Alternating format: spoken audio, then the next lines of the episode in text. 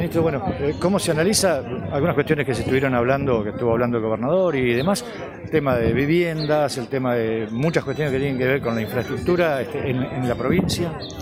Mira, eh, en la provincia estamos haciendo bastantes obras por prácticamente por casi todas las localidades. Y en referente acá a, Pico, nosotros tenemos la posibilidad ahora en diciembre, si Dios quiere, o a más tardar en enero, licitar 120 viviendas. Este, estamos definiendo los terrenos, que es lo único que nos falta, ya tenemos el pliego y todo eso listo.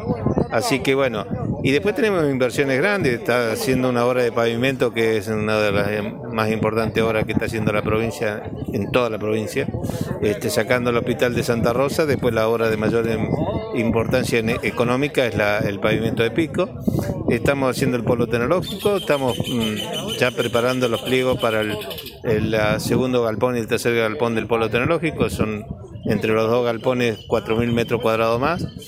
Este, eh, bueno, ahora se está adjudicando ya el, banco de sangre para el Hospital Centeno.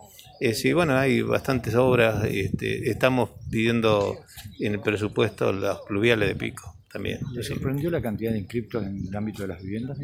No, no nos sorprendió porque uno está viendo que en los últimos cuatro años no se ejecutaron ningún tipo de vivienda y el crecimiento de la provincia es constante y bueno, eso provoca esa cantidad de inscriptos.